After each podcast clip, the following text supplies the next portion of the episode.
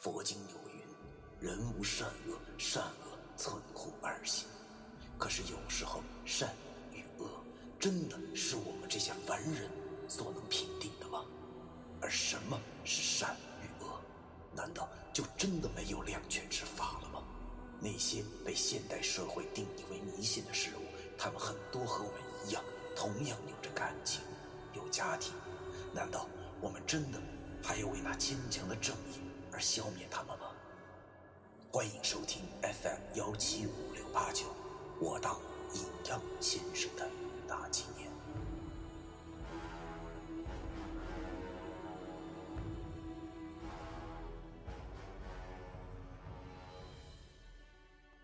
第一百九十四章，回家。天道岂是人力所能窥也？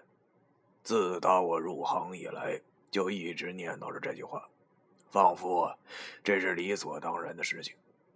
要说人定胜天，那也只是我们自身的心理安慰而已。冥冥之中自有主宰。恐怕只有繁华落尽的时候，你才会发现，其实啊，你那所谓的圣天经历，也不过是剧本都安排好了的，我们无法逃脱，是生是死，都逃脱不了命运的纠缠。可是直到那一天，我终于看见了希望，石头确实是坚挺的。他想出了这么飘逸的法子来钻天道的空子。要知道，即使是再大的天，也会有臭氧层的漏洞。如果我们成功了的话，那就证明他的推断是正确的，也同时证明了我们是可以绕过天道的约束而将其破解的。当我把那符拍在老爷后背上的时候，这老小子顿时一哆嗦。然后威风凛凛的掐着后腰向我们站着，眼见着时间已经到了，但是老爷依然威风凛凛的站着。嘿，难道真成功了？正当我和石头感到窃喜的时候，只见老爷忽然表情凝固，然后直挺挺的躺在了地板上，之后大口的喘着粗气。哎呀，很明显，我们并没有成功。可是是为什么呢？我望了望石头，他也没有说话，而是和我把老姨一起扶到了床上。我跟石头说：“哎，我石头啊，不是你说这哪儿出毛病了？怎么不好使呢？”石觉明又开始摆弄起他的计算器，五指翻飞的在上头摁着什么。没一会儿。他便扶了扶眼镜，对我以及正在床上听尸的老易说道：“哎，还是计算错误，不应该是画符没有成功，而是我们算错了画符的有效时间。刚才那符贴在老易身上的时候，那符就已经失效了。”说完后，石头又自顾自的算出了这个时段的卦象，然后告诉我，让我试试能不能把老易给拍起来。我按着他的卦象又画好一道符后，一声急急如律令，就拍在了老易的额头上。那符在老易的额头上抖了一下后，顿时老易好像诈尸了一般的跳了起来，然后望了望自己的双手，惊讶的对我俩说道：“我，我，高科技呀！我现在完全体力恢复了，这他妈太神奇了呀！” 我和石觉明点了点头。果然不是符咒的毛病，大概应该是我和石头都是临阵磨枪的关系，所以符咒的有效时间不稳定造成的。对于这种情况，唯一能做的就是多练了。于是我和石头一脸坏笑的瞅着老易，光着膀子的老易望着我俩如狼似虎、激情四射的眼光，顿时一副忐忑不安的表情，活像一个被几个禽兽扒光了的小媳妇儿。我对老易说：“ 嘿嘿，小白鼠一号，赶紧给我做好准备。”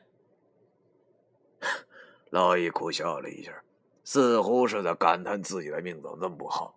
但是这也是一点没有办法的事儿。谁让他的三顿是我们几个之中唯一可以跟那袁梅周旋的筹码呢？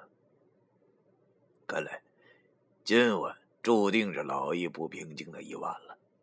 他十分尽职的当好了一名小白鼠，被我和石觉明拿来做实验，一次又一次的扑倒，一次又一次的被拍了起来。都说熟能生巧，这话真没错。到了大概快十二点多的时候，老易威风凛凛的站在了我和石觉明的身前，身上三顿所发出强烈的气场，并没有丝毫的减弱。而我和石头则是极度的欢喜，因为此刻我用来计时的秒表上清楚的定格在三分零三十四秒。第二天。我买了一张哈尔滨到龙江的火车票，因为我知道，虽然说我们这次已经想出了周密的计划，利用三清书的 bug 来制造一个没有时间限制的超人，但是由于经历了这么多，让我深刻的了解到了一句话，那就是：即使你再有把握，也不能臭嘚瑟的真理。于是，我便还是打算回一趟龙江。去黄三太奶那儿领马，到时候跻身于出马弟子的行列，为伟大的出马事业奋斗终生。哎呀，我坐在火车上，人挺少。我头一回坐火车，自己霸占一张桌子，心情很是舒畅。把车窗抬起，火车经过了一片无人的树林于是轻柔的风。便也带有树叶的气息，我十分喜欢这种味道，也不知道是因为什么，感觉舒服极了。我望着窗外的风景，一种回家的酸楚感顿时而来。本来这次我离家才半年，但是却经历了许多不寻常的事件，而且。竟然都如此的集中，无法相信，在这几个月里，我竟然当过主婚人，给一个女鬼和一杂碎操办婚礼，而且还遇见卜算传人的同时，做掉了一个傻胎。最离谱的是，我竟然真真正正的遇到了小时候在电视里看过的僵尸。哎呀，不得不说。这几个月过得也算是丰富多彩了啊，尽管完全可以形容成噩梦，也是丰富多彩的噩梦。不知道这次回龙江是不是我最后一次了？因为我这次要面对的可是前所未有的挑战呢。要说我之前遇到过那些妖魔鬼怪，如果形容成野狗的话，那袁梅可就是一条。训练有素的军犬，弄不好我们都会被这老家伙给咬死的。想到这儿，我的心情又开始沉重了起来，这感觉挺恶心的。所以啊，即使车窗外的风景再怎么美丽，我也没有心情去看了。从包里拿出了一根哈尔滨红肠，有一口没一口的吃着。正当我发愣的时候，忽然一阵香风飘过啊！一个戴着墨镜打扮入时的妙龄女郎坐到了我的对面。本来嘛，爱美之心人皆有之，于是我就用我纯洁的余光多看了她两眼。没成想，哎，我竟然越看她越面熟，好像在哪儿见过。可是到底是在哪儿，我也说不清楚了。那个墨镜女郎见我一只手托着下巴，一只手拿着半截哈尔滨红肠，十分纯洁的正在注视她，她竟然没有生气，反而咯咯咯的笑起来了。她悄声的问我：“帅哥，你看啥呢？”哎呦我去！原来这位小姐也是个敞亮人啊！一般女子见到我这副猥琐的眼神，一定会换座的，最次那也得瞪我一眼呢。我见他不怒反喜，心中不禁暗叹道：“嘿呀，难道这是哥们儿我的艳遇啊？啊！” 虽然说我是天生的命苦之人，但是谁也没规定我不能有艳遇啊。这大姑娘长这么俊，我调戏调戏她也未必不行啊。反正她爱搭理不搭理嘛。要是把她气走的话，我能继续唠得进去。那就算气不走的，起码还能让这无聊的几个小时变得有意思一些。要知道，现在的我经过了社会的磨练，早就不是那个跟小姑娘对脸都会脸红的愣头小子了。于是我继续边嚼着红肠对她说道：“我在看你呀，姑娘，我感觉你呀特别像一个人。”那墨镜美女呵呵的对我说：“你这话说的，我不像人，难道还像妖精啊？”啊！我摇了摇头，然后露出了非常猥琐的笑容，对他说：“哎，不是不是，我看你怎么就特别像我下一个女朋友呢？”哎呀，要说其实我也挺悲剧的，干啥啥倒霉，吃啥啥发霉，就一点，一看到大老娘们，我的眼睛就变数码的了。说来也是没有媳妇上我上的，但是我真的对这女的。一点兴趣都没有，因为我自己那个烂摊子都没整明白呢。我这么的，纯属是想找点乐子，缓解一下哎这个尴尬的局面。那个墨镜女郎见我这么跟她说话，竟然还他妈没生气，啊，反而乐得花枝招展的。我心想，这姑娘是不是有病啊？我这么刺激着她都能乐得出来，坏了，她不是从青山跑出来的吧？啊！哎，正当我纳闷的时候，那个墨镜女郎摘掉了墨镜，然后呵呵的对我说道：“崔作飞，你笑死我了！这么多年了，还是老样子呢。你看我是谁？”一听他叫我的名字，我心中就咯噔一声，坏喽！这八成是遇到老熟人了。可是他到底是谁呢？我慌忙的仔细定睛一看，打量着他那张脸，标准的瓜子脸，白白的肌肤，化着淡妆，薄薄的嘴唇就好像一轮弯月似的向上翘着，大大的眼睛略显细长，嘴角也略微上翘，仿佛啊那双眼睛都会说话一般。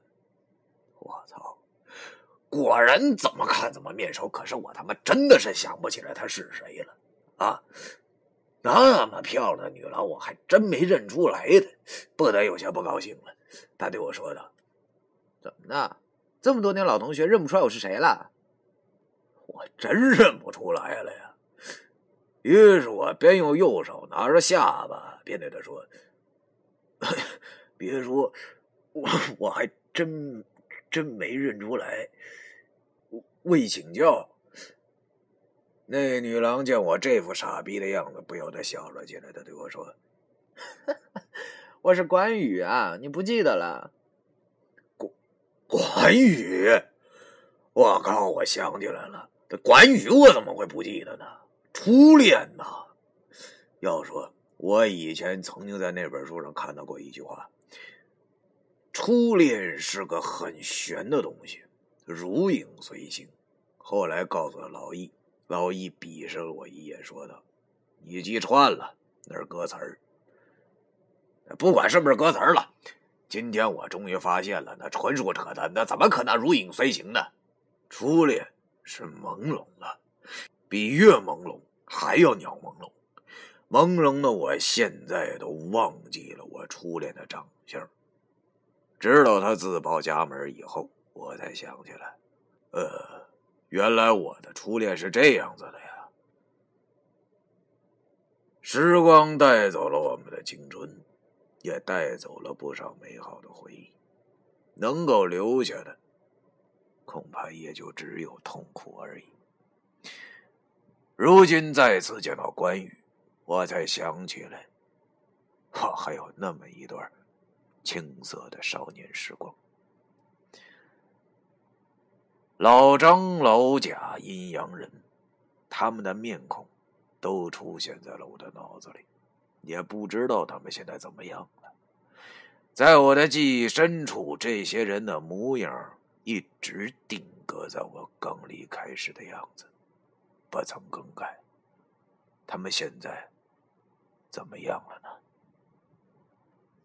望着眼前这位成熟美丽的俏佳人，实在不敢想象，原来我们已经有整整四年没有见过面了。四年的时光，说短也挺短暂，说长也挺漫长。